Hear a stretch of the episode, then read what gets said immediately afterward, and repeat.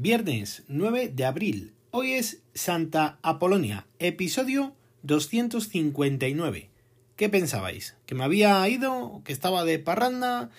Nada más lejos de la realidad, amigos y amigas. La verdad es que estoy cada vez peor en cuanto a carga de trabajo, saliendo tarde todos los días, con bastante estrés y cuando llego a casa la verdad es que lo que me apetece es eh, relajarme un poquillo. Ya os comenté que me estaba costando mucho esfuerzo poder sacar tiempo para dedicarlo al podcast, pero hoy me he encontrado con ganas, he ido recopilando información, sigo trabajando eh, con, con, todos los datos del coronavirus desde que desde el último día que grabé, que fue el viernes 26 de marzo, y bueno, pues hoy vengo aquí a ofreceros y actualizaros un poco la situación. Vamos con los datos. Ayer han comunicado, o más bien hoy día 9, tantos como 5.397 casos en estas últimas 24 horas, siendo su detalle de 2024 en Madrid, 610 en el País Vasco, 394 en Castilla y León, 341 en Andalucía, 330 en Aragón, 299 en Canarias, 293 en Navarra, 278 en Cataluña, 161 en Asturias, 126 en Extremadura, 101 en Cantabria, 88 en la Comunidad Valenciana, 81 en Murcia, 80 en Galicia, 55 en La Rioja, 43 en Ceuta, 35 en Melilla, 32 en Baleares y 26 en Castilla-La Mancha. El número de casos diagnosticados totales desde el comienzo de la pandemia asciende ya a 3.347.512. En cuanto a los casos diagnosticados en los últimos 14 días, ascienden ya a 86.404, siendo la incidencia acumulada en estos últimos 14 días de 182,09. El último día que grabé, que fue el 26 de marzo, como os he comentado, teníamos una incidencia de 138,63. Por lo tanto, en más o menos 15 días ha subido la incidencia en 43 puntos. Casi nada. El número de casos diagnosticados en los últimos 7 días han sido 43.079, siendo la incidencia acumulada de 90,79. En cuanto a los casos diagnosticados con fecha de inicio de síntomas en los últimos 14 días, han sido de 36.384, con una incidencia acumulada en los últimos 14 días de 76,68. En cuanto al número de casos diagnosticados con fecha de inicio de síntomas en los últimos 7 días, han sido de 12.530, con una incidencia acumulada de 26,41. Los casos que han precisado hospitalización con fecha de ingreso en los últimos 7 días han sido de 2.224 y el número total de casos asciende ya a 335.710. El número de casos que han ingresado en UCI con fecha de ingreso en los últimos 7 días han sido de 230, con un total de 30.494. En cuanto al número de pacientes COVID hospitalizados, pues lo mismo. El 26 de marzo teníamos 7.679. A día de hoy tenemos 9.359. Cuando el día 26 teníamos un porcentaje de camas ocupadas del 6,09, a día de hoy estamos en el 7,48. En cuanto al número de pacientes COVID, en fecha 26 de marzo teníamos 1.830, hoy tenemos 2.050, con un porcentaje de camas ocupadas de estos pacientes del 18,40%, mientras que hoy tenemos un 20,48%.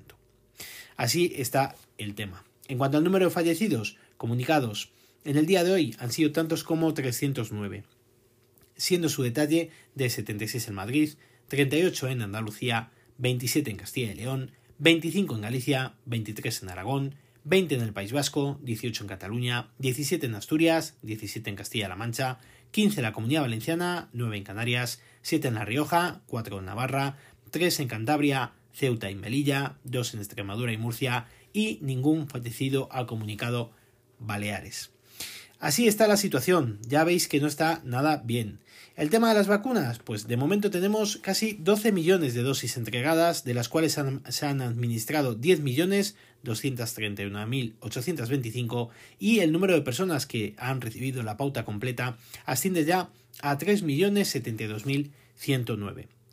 Como os comentaba, ya lo estáis viendo, está la cosa mal, sigue subiendo. Todavía no se está viendo reflejado el tema de la Semana Santa y de todos los excesos que hayamos podido cometer o que hayan podido cometer.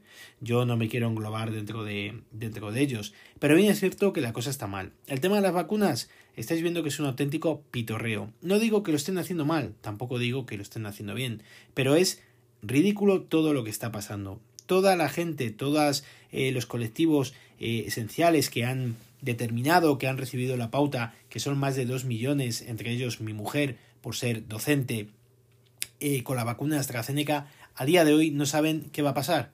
Si le van a inocular la segunda dosis de la misma, de AstraZeneca, porque con el resto de vacunas no se puede contar, en principio, o bien se van a quedar solo con la primera, en la cual advierten que tiene una eficacia del 70%. Tampoco creo que sea mal. Pero así está todo. Como última hora he leído hace poco que parece ser que después de criticar a la Comunidad de Madrid de, que parece ser también que habían estado negociando eh, con la vacuna rusa de Sputnik, ahora el gobierno también parece ser que estaría dispuesto a poder traer dicha vacuna para eh, poderla inocular a, todos, a toda la población española. Mientras tanto, la de Janssen, que se está poniendo ya en Estados Unidos, se han detectado ya también cuatro casos de trombos. Veremos a ver cómo avanza todo esto, pero como estáis viendo, la cosa no va nada bien. Bien es cierto que va subiendo poquito a poquito, pero va subiendo. Creo que mm, no sé a dónde vamos a llegar, pero las cosas se siguen haciendo medianamente bien.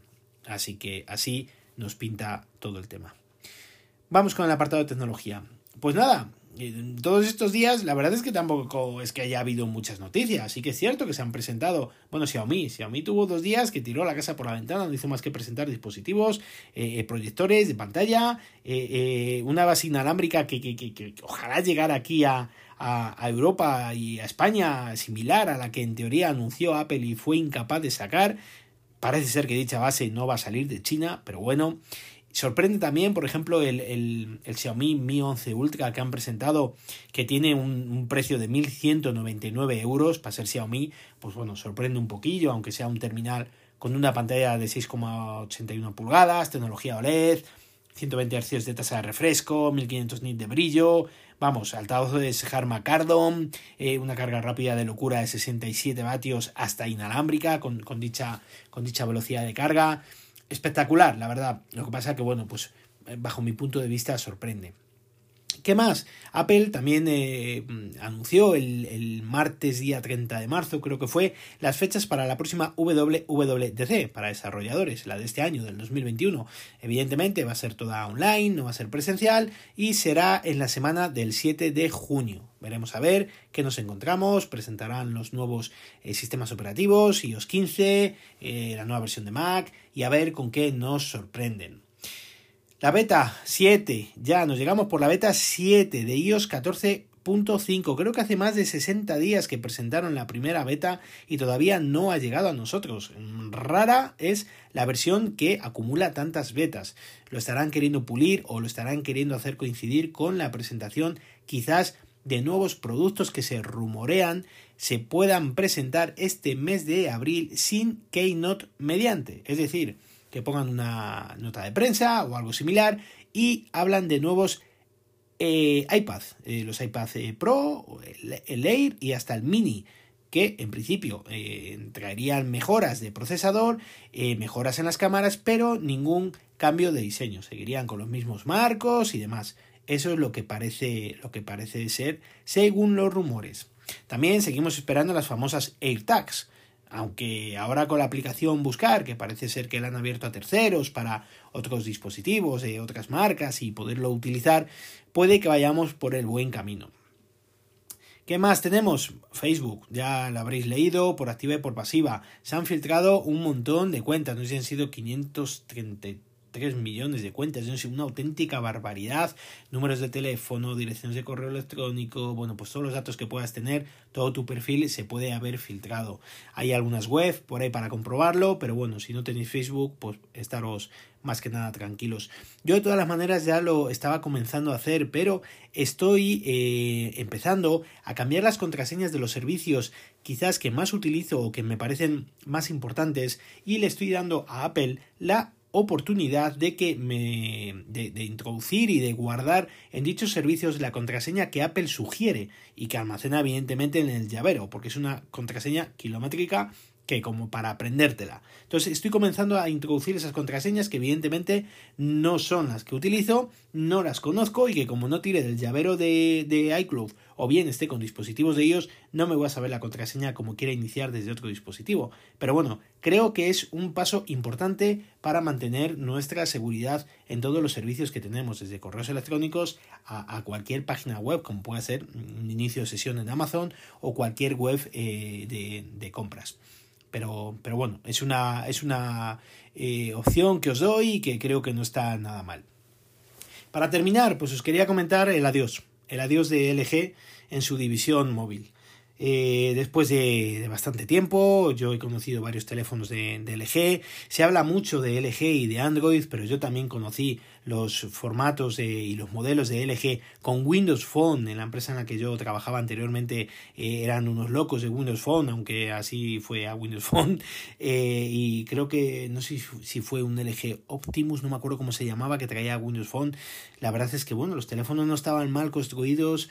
LG nunca ha llegado, creo que que a encajar, tuvo su temporada buena, luego la verdad es que han arriesgado muchísimo, cosa que eh, yo creo que es de agradecer con terminales que se salían fuera de todo lo establecido y de todo lo que había en el mercado y que realmente no han llegado a encajar.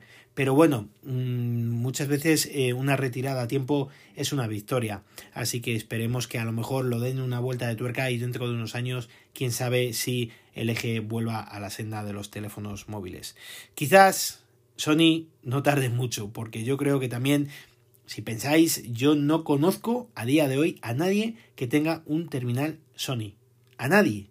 A nadie. Conozco a unos cuantos. A nadie. Que eso no quiere decir que sean malos, que probablemente sean una maravilla. Pero claro, encajar entre toda la gama de producto que hay hoy en día, con todos los terminales chinos, con los Xiaomi, con los Redmi, con los pocos que se están comiendo el mercado, realmente yo tengo muy claro que si fuera usuario de Android cambiaría el terminal cada seis meses casi con total seguridad, porque con terminales de 200, 250 euros, incluso menos, como el Poco X3 NFC que me costó 165 euros, son unos terminales brutales, brutales, con los cuales al poco tiempo los puedes cambiar, si eres de cambiar, si eres de gastar teléfonos de 1000 euros, 1200, como te pueda costar un iPhone, ya me contarás cuántos puedes tener a lo largo del tiempo que tengas un iPhone si estás en la plataforma de Android. Así que nada más, amigos y amigas, espero que tengáis un fantástico fin de semana. Veremos a ver eh, cuándo vuelvo a grabar, espero grabar pronto, de verdad que sigo detrás, sigo preparando, sigo buscando información para en cuanto busque un hueco eh, poder grabar y estar con todos eh, vosotros. Pero, pero bueno, mm, no me queda más que, que, contaros lo que, lo que os estoy diciendo y, que espero ser un poquito más, eh, em, más estable en cuanto a grabaciones, siempre y cuando busque tiempo. No os cuento más que tenía un curso que que había conseguido la plaza, un curso gratuito que, quería hacer para el 19 de abril, creo que comenzaba, y lo he tenido que echar por tierra porque veo que con el trabajo no voy a poder. Eran solo, creo que eran dos o tres semanas, pero eran de siete y media a nueve y media de la noche. Como comprenderéis, estoy totalmente agotado.